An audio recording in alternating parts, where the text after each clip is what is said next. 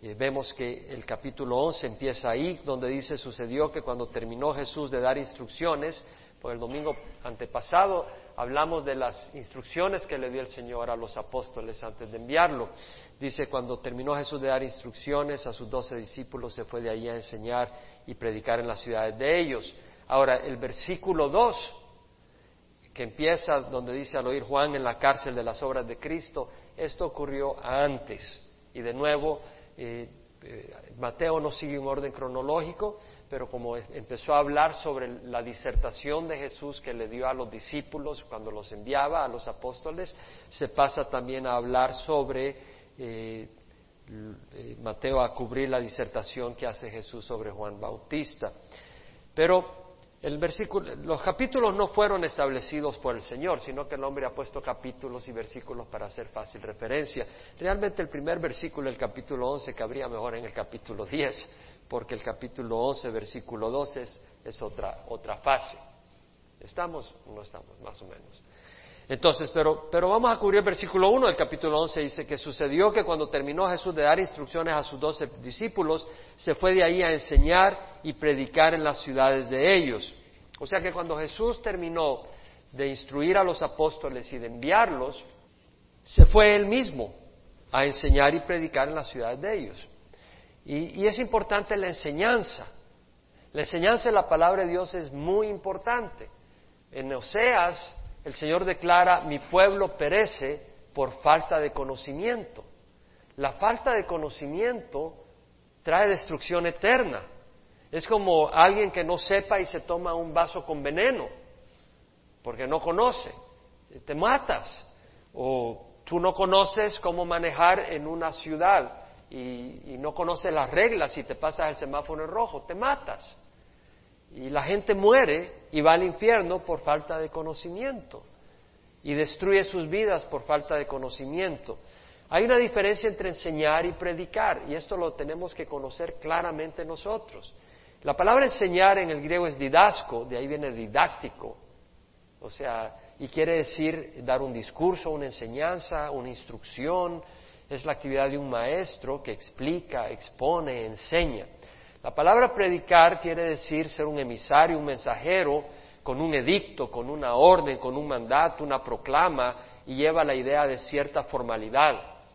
Entonces, cuando uno predica, por ejemplo, es cuando, eh, por ejemplo, leemos que nuestro Señor Jesucristo enseñaba, iba por toda Galilea enseñando en sus sinagogas y predicando el Evangelio del Reino. Son dos cosas. La enseñanza es instruir, es instruir sobre la palabra de Dios, es instruir sobre el reino de los cielos. La predicación es un mensaje específico donde dice arrepentíos y creed el Evangelio. O eh, necesitamos caminar en rectitud. Eh, es una área donde hay un llamado específico. La enseñanza es general. Eh, y nosotros en Calvary Chapel entendemos la importancia de la enseñanza y por eso agarramos la Biblia, porque toda la Biblia es útil, desde Génesis Apocalipsis, enseñando toda la escritura, qué es lo que dice la palabra del Señor. Pero dentro de ello hay unas enseñanzas específicas con una proclamación y exhortación específica y dentro de la enseñanza hay una predicación profética. Hacemos ambas cosas, pero la enseñanza es vital.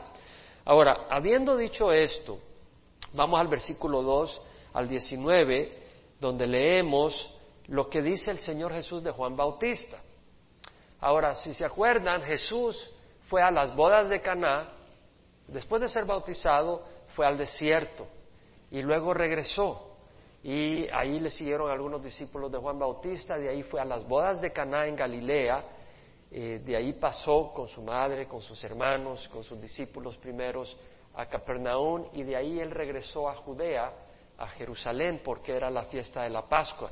Y cuando llegó sacó a los mercaderes del templo, después tuvo el encuentro con Nicodemo, después estuvo bautizando y de ahí subió a Galilea.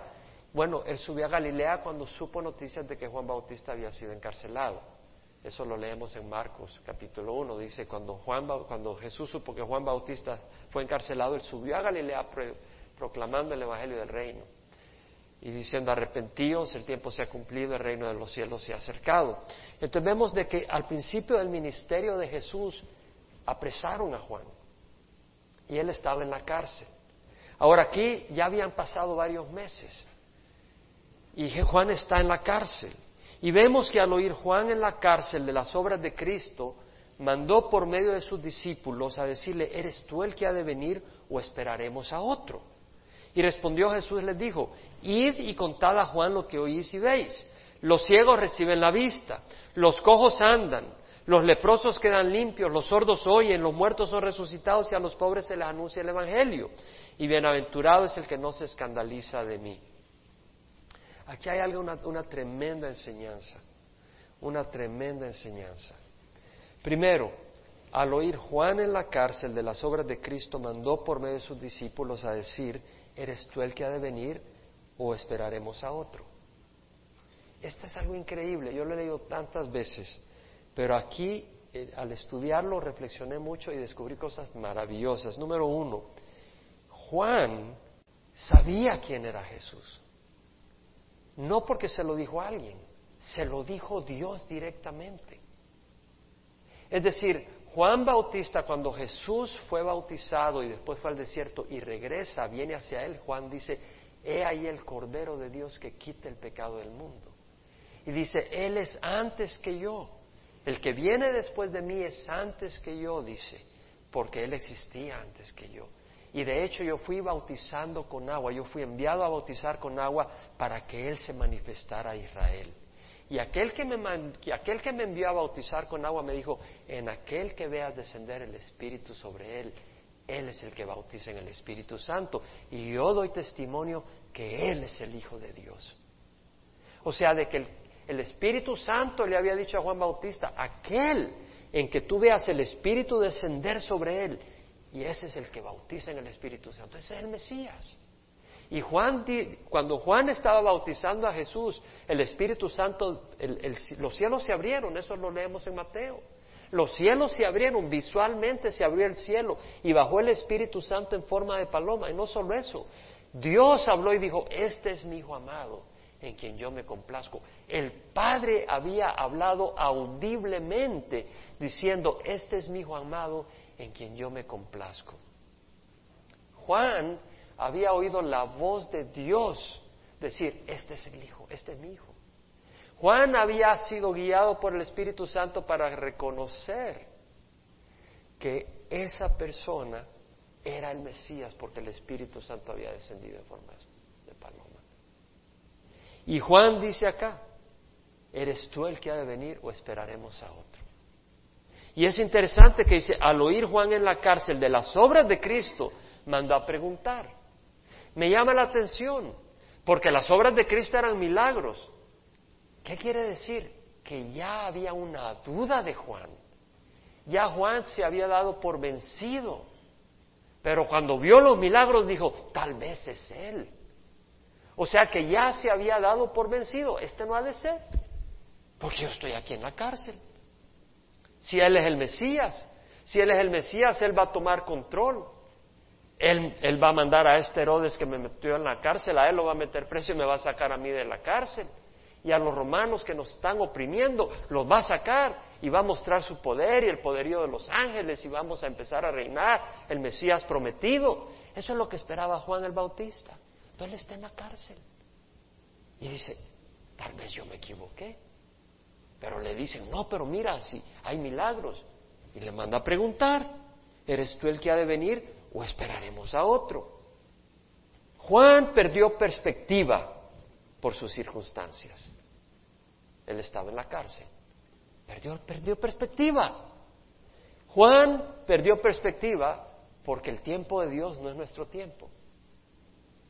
El Mesías vendrá un día y gobernará sobre este mundo y destruirá a los injustos y su pueblo prosperará y reinará con él pero no es el tiempo.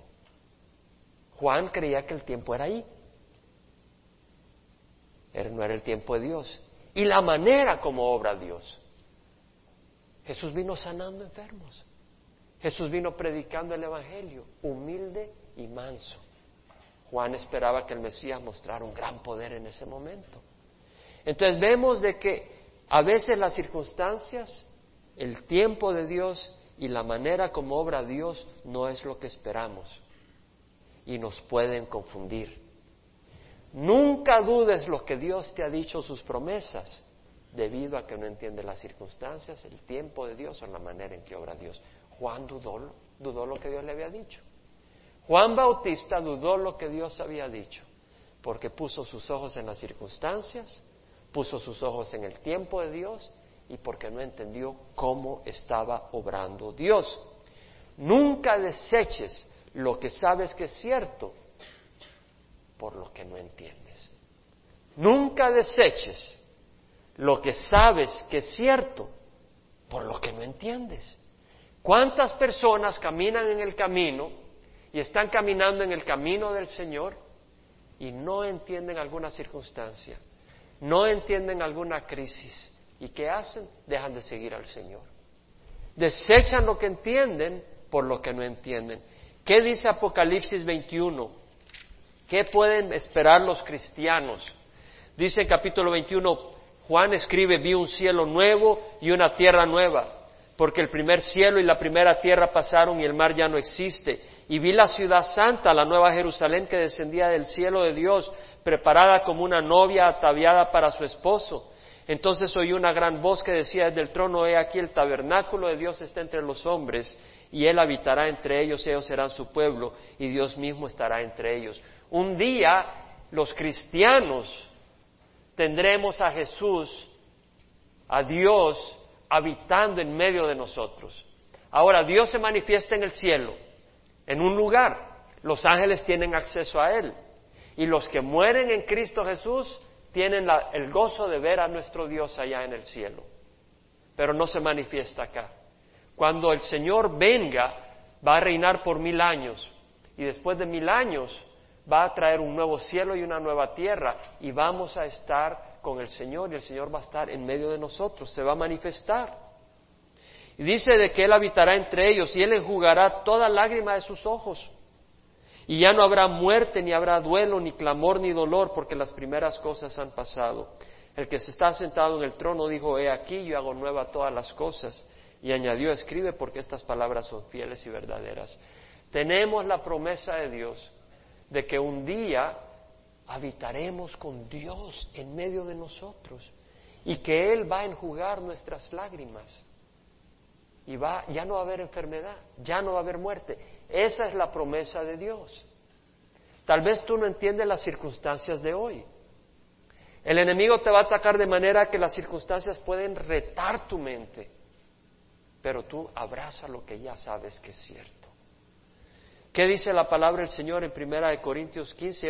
He aquí, os digo un misterio. Primera de Corintios capítulo 15, versículo 51. No todos dormiremos, pero todos seremos transformados en un momento, en un abrir y cerrar de ojos a la trompeta final, pues la trompeta sonará y los muertos resucitarán incorruptibles y nosotros seremos transformados.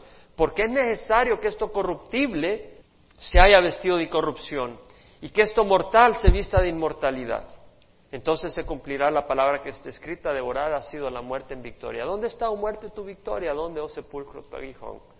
El aguijón de la muerte es el pecado y el poder del pecado es la ley, pero a Dios gracias que nos da la victoria por medio de nuestro Señor Jesucristo. Es decir, un día este cuerpo va a ser transformado. Un día este cuerpo va a ser resucitado. No va a tener enfermedad no va a sufrir, va a ser un cuerpo glorioso como el de nuestro Señor Jesucristo. Esa es la promesa de Dios. Entonces, ¿qué es lo que te aflige ahora? ¿Cuáles son las circunstancias que te agobian ahora? No las entiendes. En la mente sabes lo que dice la palabra del Señor, pero en tus emociones se revelan y no las entiendes. El Señor Jesús le dijo a sus discípulos cuando les decía que Él tenía que ir a la cruz, no se turbe vuestro corazón. Creed en Dios, creed también en mí. En la casa de mi Padre hay muchas moradas, si no fuera así os lo hubiera dicho, porque voy a preparar un lugar para vosotros. Y si voy y preparo un lugar para vosotros, vendré otra vez y os tomaré conmigo, para que donde yo esté, tú estés conmigo. Hay un día donde vamos a estar en las casas, en las moradas celestiales. Ahora, para el que no está pasando crisis, esta es una predicación más. Pero para el que está pasando crisis sabe lo que estoy hablando. Hay momentos donde la crisis te agobia. Hay momentos donde la mente no sabe para dónde agarrar y el Señor te dice, no sueltes lo que sabes por lo que no entiendes. No lo sueltes. Abraza al Señor. Vemos acá de que Juan perdió perspectiva por un momento. ¿Eres tú el que ha de venir o esperaremos a otro? Y respondiendo Jesús le dijo, id y contad a Juan lo que oís y veis. En Lucas leemos de que Jesús mismo hace milagros en ese momento y sana enfermos, sana ciegos, sana cojos. Muchos son sanados en la presencia de los discípulos que envía Juan. Lucas dice que envió a dos de sus discípulos. Juan, el Bautista, envió a dos de sus discípulos a preguntarle a Jesús, ¿eres tú el que habría de venir o esperaremos a otro? Y durante esa situación el Señor sana. Y Jesús le dice, dile a Juan, los ciegos reciben la vista, los cojos caminan, los leprosos quedan limpios, los sordos oyen, los muertos son resucitados. Bienaventurado el que no se escandaliza de mí. Realmente el Señor vino a sanar a los ciegos. Yo creo que el Señor también nos da ese don a nosotros. ¿Cómo nos da el Evangelio? ¿Quién de ustedes no estaba ciego a la palabra de Dios antes? Y ahora vemos al Señor. El Señor vino a sanar a los ciegos. El Señor vino a sanar, dice la palabra del Señor, a los cojos. Algunos de ustedes algunos de nosotros cojeábamos, a puras penas caminábamos en el camino de la vida por las crisis en el mundo, pero al recibir a Cristo empezamos a caminar con paso firme. No quiero decir sin dificultades, pero estoy hablando de que te tambaleabas, no sabías ni para dónde agarrar, pero con el Señor tenemos un camino y caminamos, no nos arrastramos. Vemos de que los leprosos quedan limpios. En el mundo muchos no tienen lepra física, pero están en la lepra del pecado, de la inmoralidad, y vemos de que el Señor nos sana. El Señor sana a los sordos. No oía la voz de Dios. Nosotros podemos oír la voz de Dios. Es algo maravilloso. Porque aquí estás sentado y tú estás oyendo, pero Dios te está hablando. Dios usa cualquier canal, pero estás oyendo que Dios te está hablando a tu corazón y Dios nos ha dado oídos. ¿Y quién de nosotros no estábamos muertos espiritualmente? Yo me recuerdo en 1975, estaba en Michigan, iba para camino a Canadá a estudiar y recuerdo ahí por junio estaban encendiendo unos amigos colombianos, estaban encendiendo el televisor y tenían ahí a Billy Graham. Y recuerdo que yo vi a ese hombre y vi la cruz ahí. Qué raro, ¿qué es eso? Y medio vi diez minutos y ya, no le di mayor, no le di mayor importancia. Y la gente, estos no eran cristianos, pero estaban ahí poniendo atención. Gustavo se llamaba uno de estos, hablando de esa época. Y las colombianas eran bellísimas personas. Pero yo después de diez minutos ya me aburrí me fui. Estaba muerto espiritualmente. Y hemos recibido vida. Y el Señor acá hace esos milagros físicos. Los ciegos reciben vista, los cojos andan, los leprosos quedan limpios, los sordos oyen, los muertos son resucitados y a los pobres se les anuncia el Evangelio. Lo que es interesante es de que este es un cumplimiento profético. Juan al oír esto tuvo que entender que esas eran señales del Mesías, porque Isaías profetizó eso. Si vas a Isaías capítulo 35, leemos de que Isaías profetizó cuando Dios iba a venir. Isaías 35, versículo 1, dice, el desierto, es decir, el lugar desolado, no sin vegetación, sino que es un lugar desolado. El desierto y el yermo, el yermo es un lugar seco, árido Dice, el desierto y el yermo se alegrarán. Porque en las guerras en, Medio Oriente venían los países invasores y a veces echaban sal en la tierra para salarla y destruir la vegetación? Y destruían. Y, y por eso Medio Oriente está tan destruido. por las guerras que ha tenido y la destrucción. Dice, el desierto y el yermo se alegrarán y se regocijará el arabá y florecerá como el azafrán. Florecerá copiosamente, se regocijará en gran manera y gritará de júbilo. La gloria del Líbano le será dada. La majestad del Carmelo y de Sarón. Ellos verán la gloria de Jehová. Es decir, esta tierra desolada va a ver al Señor lo profetizó Isaías. La majestad de nuestro Dios profetizó que un día Medio Oriente iba a ver a Dios. Fortalecer las manos débiles, afianzar las rodillas vacilantes, decid a los de corazón tímido, esforzaos, no temáis, he aquí vuestro Dios viene con venganza. ¿Por qué con venganza? Porque aquí está hablando de la segunda venida. Cuando Dios venga, cuando Jesucristo venga, Recuerda, primero va a haber siete años de tribulación. Y en los tres años y medio de tribulación última, el mundo va a perseguir a los judíos. Y va a haber una persecución peor que la que hubo en el holocausto de los años 1940 durante la Segunda Guerra Mundial. Van a morir miles y miles y millones de judíos, van a morir. Pero cuando al final de la tribulación va a venir Jesucristo y va a destruir a todos los enemigos de Israel y a todos los enemigos del Mesías y a todos los enemigos de Dios. Y va a haber un milenio de paz. Por eso dice, aquí viene vuestro Dios con venganza, la retribución vendrá de Dios mismo, es decir, el mismo Señor vendrá y mandará la condenación a esta gente que ha rechazado a, a Jesús, mas Él os salvará. Cuando venga Jesús va a salvar al judío, al israelita que que es fiel a Dios. Entonces se abrirán los ojos de los ciegos y los oídos de los sordos se destaparán. El cojo saltará como un ciervo y la lengua del mudo gritará de júbilo, porque aguas brotarán en el desierto y arroyos en el Arabá. Es decir, cuando venga Jesucristo, después de la tribulación,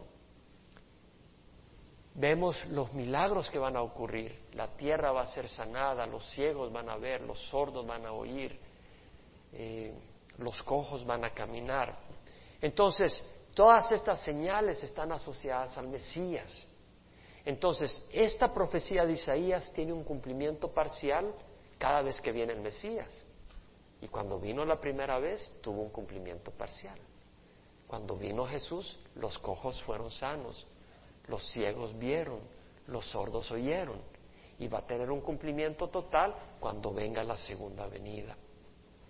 Ahora vemos entonces pues de que la profecía de Mateo, la profecía de Isaías se cumple con la venida de Jesús. Ahora dice el Señor, bienaventurados el que no se escandaliza de mí. La palabra escandalizar es tropezar. Bienaventurado el que no se tropieza por mí. Tal vez tú buscas una religión donde Dios te dé Mercedes-Benz, te dé tu Rolls Royce, te dé una casa de siete cuartos, te dé riquezas, te dé fama, te vas a escandalizar al venir a Jesucristo. Porque Jesucristo es el Cordero de Dios que fue sacrificado. Y nosotros no somos más que Él. Y si Él fue sacrificado por nosotros, nosotros vamos a ser sacrificados por los hermanos. Jesucristo se convirtió en pan que fue quebrado para alimentar a la humanidad. Y nosotros tenemos que ser quebrados si vamos a ser de alimento para otros. No te extrañes que tengas que pasar por tribulación. Si tú no eres quebrantado, no vas a poder ser usado por Dios. Porque hay orgullo en nuestras vidas. Dependemos de nosotros. Hacemos. Pero cuando somos quebrantados nos damos cuenta que si Dios no nos salva no somos nada. Y ese es el principio del siervo de Dios, porque ahí sí te puede usar a Dios. Ah, Pedro era todo fuerza, ¿no? Pero cuando le tocó negar a Jesús, no le tocó, sino cuando negó a Jesús, Satanás lo zarandió, ese hombre quedó quebrantado. Y ahí Dios lo pudo empezar a usar. Entonces vemos de que Dios quebranta y el la camino de Dios no siempre es el camino del hombre. El camino de Dios es camino de fe. Juan, las circunstancias de Juan eran difíciles. De hecho, poquito después le cortaron la cabeza. Era el plan de Dios. No te escandalices, no te hagas para atrás por el plan de Dios. En Hebreos leemos que fe es la certeza de lo que se espera, la convicción de lo que no se ve. No lo ves ahora. Fe es la certeza de lo que se espera, la convicción de lo que no se ve. Por ella recibieron aprobación los antiguos. Desde la antigüedad, los que fueron aprobados fue por la fe. Y sin fe es imposible, sin, sin fe es imposible agradar a Dios. Porque es necesario que el que se acerca a Él crea que Él existe y que es remunerador de los que le buscan. Busquemos a Dios. Busquemos a Dios. No las circunstancias. Busquemos a Dios. Al poner las circunstancias o tu entendimiento arriba de la palabra de Dios, estás dudando del carácter y de la fidelidad de Dios. Y si tú quieres caminar por vista y no por fe, te descalificas de seguir a Dios. Porque a Dios no lo podemos entender porque Él es superior a nosotros. Y si tú dependes de tu entendimiento para seguir a Dios, mala suerte. Porque vas a tener problemas no solo aquí, sino allá, porque Dios es, poderoso. Entonces no vas a entrar al reino de los cielos, porque Dios no va, a tener, no va a tener en su reino a alguien que dice, si yo entiendo lo que tú me dices, yo te sigo, y si no, no. Eso es ser infiel. Eso es ser infiel. Entonces nuestra fe va a ser probada. Grandes hombres de Dios han sido probados. El padre de la fe fue probado. Abraham fue probado cuando hubo hambruna. Él bajó a Egipto, flaqueó y dijo que Sara era su media hermana. No su media hermana, dijo que era su hermana. Era su media hermana, pero era su esposa. El gran hombre de la fe flaqueó. Su fe fue probada. Pasaron muchos años y no nacía su hijo. Y Sara le dice, no, ha de ser a través de mi sierva, te voy a dar a mi sierva Agar. Y Abraham dice, bueno, vamos pues. Ah, pensamientos malos de algunos por acá. Abraham participó, pero vemos de que fue un fallo de fe. Y no solo lo vemos en Abraham, Elías, después de ese gran, esa gran victoria en el Monte Carmelo, donde fuego cae del cielo y consume el sacrificio que presenta Elías a Jehová, y todos los eh, profetas de Baal saltaban, gritaban, se cortaban para que Baal respondiera y no respondía. Y cuando Elías pone su sacrificio ahí, sale fuego del cielo y, Dios honra el nombre de Jehová. Y hay victoria y, y degollan a todos los profetas de los Baales. Y cuando Jezabel se da cuenta, dice, este me lo voy a matar y sale huyendo corriendo como que se había visto un espanto. Entonces vemos de que falla Elías. Ya me quiero morir. Ya no aguanto, dice Elías. Le falló la fe y vemos Juan Bautista. ¿Y tú quién crees que eres? ¿Quién creo que yo que soy? Vamos a ser probados. Vamos a ser probados. Vamos a ser probados. Y tenemos que estar preparados. Por eso nos dice el Señor, fortaleceos en el Señor y en el poder de su fuerza. Revestíos con toda la armadura de Dios para que podáis resistir contra las insidias del diablo. Porque nuestra lucha no es contra sangre ni carne, sino contra principados, contra potestades, contra los poderes de este mundo de maldad, contra las fuerzas de este mundo de tinieblas. Por lo tanto, dice Pablo, Tomad toda la armadura de Dios para que podáis resistir en el día malo. Y habiéndolo hecho todo, estad firmes. Estad pues firmes, ceñida vuestra cintura con la verdad. Es decir, así como el soldado romano se tenía que subir la túnica y amarrarla con un cinto, decía, tú guárdate con la verdad para que no tropieces. Con la coraza de la justicia, es decir, es la sangre de Jesús la que nos hace aceptables, pero tienes que caminar en rectitud. Si no, el enemigo te va a hacer pedazos con la coraza, calzados con el apresto del Evangelio de la paz, es decir, llevemos el Evangelio a donde vamos. Y sobre todo poniéndote el escudo de la fe, tomando el escudo de la fe con el que podéis apagar los dardos encendidos del enemigo. ¿Cuáles son los dardos encendidos del enemigo? la vecina que te hace la vida miserable,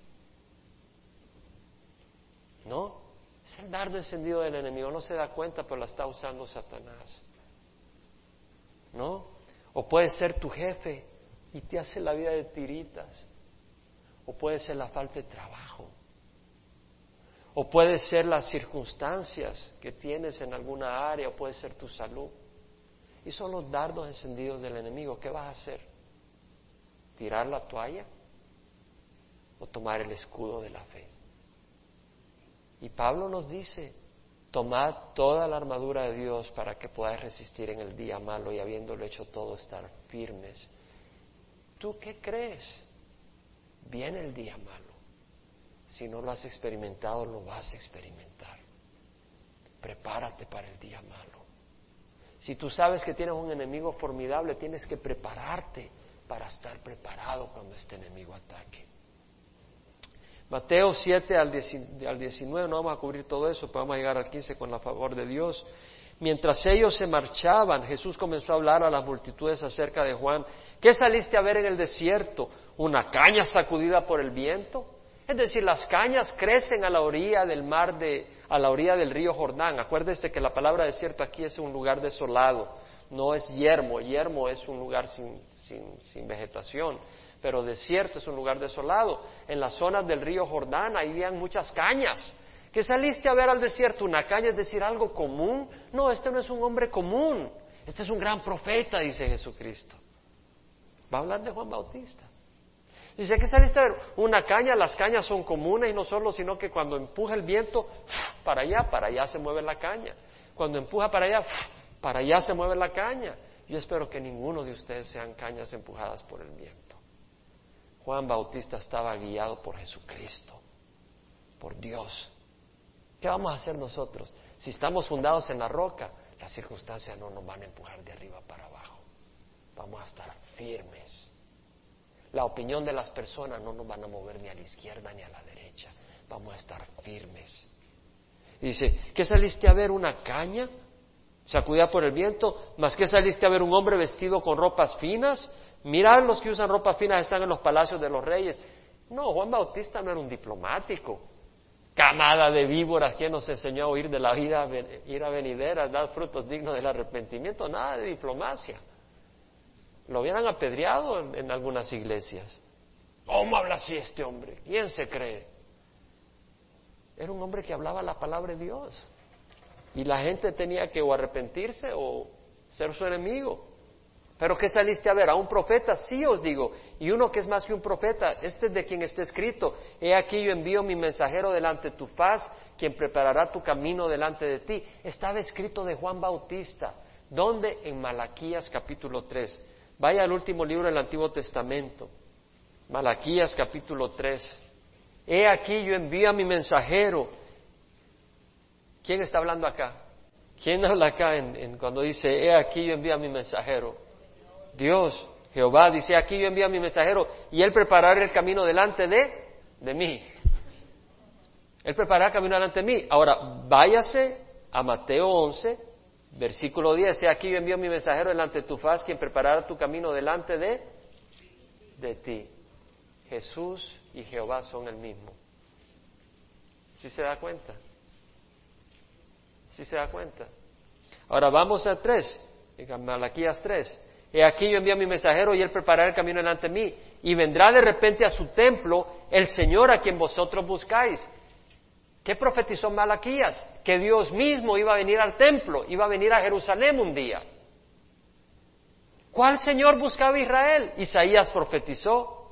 Un niño nos ha nacido, un hijo nos ha sido dado y se llamará su nombre admirable, consejero, Dios poderoso, Padre eterno, príncipe de paz. El aumento de, la de su soberanía y de la paz no tendrá fin sobre el trono de David y sobre su reino para afianzarlo y sostenerlo con el derecho y la justicia desde entonces para siempre. El celo de los Jehová de los ejércitos hará esto. Es decir, Isaías profetizó a aquel que se llamaría Dios poderoso, Padre eterno, príncipe de paz, descendiente de David. Entonces ellos esperaban a este Mesías que los iba a librar. El gobierno estará sobre sus hombros, dijo David, y dijo Isaías. O sea, el que iba a gobernar Israel, el que es Padre eterno, Dios poderoso, ningún enemigo podría resistirle. Miqueas dijo, pero tú, Belén Efrata, aunque eres pequeña entre las familias de Judá, de ti me saldrá uno cuyos orígenes son desde tiempos antiguos, desde los días de la eternidad. De ti me saldrá uno que ha de gobernar Israel, cuyos orígenes, cuyas salidas son desde tiempos antiguos, desde los días de la eternidad. O sea, está hablando del Mesías. Ellos esperaban a un Mesías.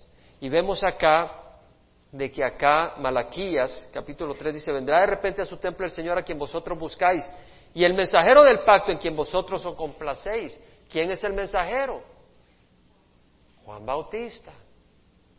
Y aquí viene, dice Jehová de los ejércitos. Bueno, te voy a mencionar que es Elías también. Porque antes de que venga Jesucristo, al final de la tribulación, ¿quién va a venir a, profetizar para que la gente se arrepienta en Israel. Elías. Lo leemos en Apocalipsis. Y lo leemos en Malaquías capítulo 4. Vete rápidamente al capítulo 4 de Malaquías. Versículo 5, he aquí yo envío al profeta Elías antes que venga el día del Señor, día grande y terrible. Él hará volver el corazón de los padres hacia los hijos y el corazón de los hijos hacia los padres, no sea que venga yo y hiera la tierra con maldición. O sea, antes de que venga el día del Señor, es decir, viene Elías, profetiza y lo matan a él y al otro profeta y luego resucitan al tercer día y viene la ira del Señor como nunca esos tres años y medio y luego viene el Señor y barre a todos los malvados en ese momento y establece su reino. Entonces Elías viene antes que venga Jesús, pero en la primera venida de Jesús vino Juan Bautista como un, en la misma manera, en el mismo espíritu de Elías. Entonces vemos de que en Malaquías capítulo 3 habla de que Dios iba a enviar a su mensajero antes del Señor.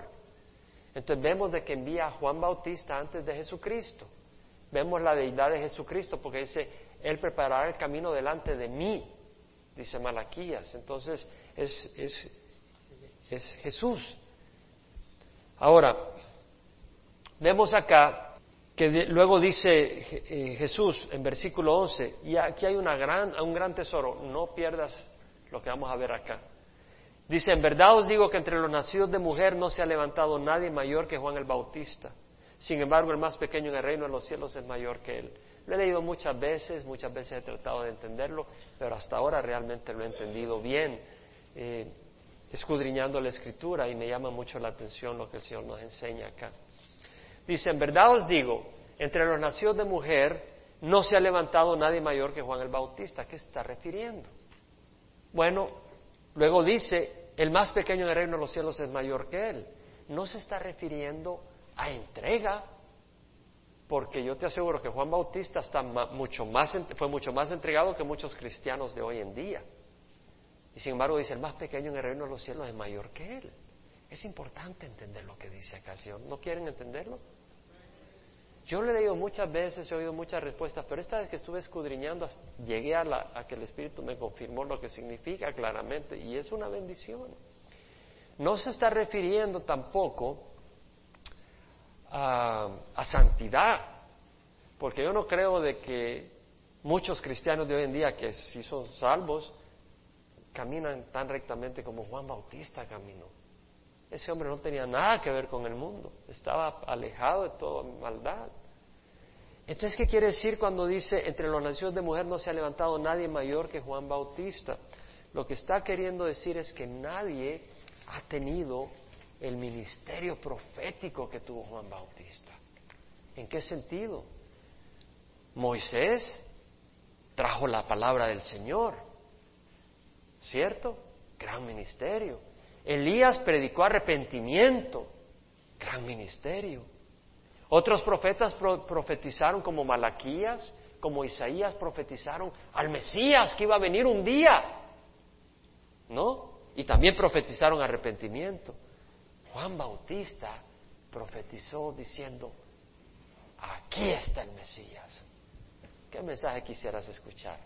¿Que el Mesías viene dentro de algún tiempo o el que te dice, arrepentidos y entrada al reino de los cielos, porque aquí está el Mesías. Es un tremendo ministerio, un ministerio glorioso. O sea, él no solo dijo arrepentíos, Juan Bautista dijo arrepentíos porque el reino de los cielos se ha acercado. He ahí el Cordero de Dios que quita el pecado del mundo. Él es el Hijo de Dios. Qué gran ministerio de presentarle a la gente eh, un mensaje de arrepentimiento que podían entrar al reino de los cielos, porque había llegado al reino de los cielos. Un gran ministerio profético.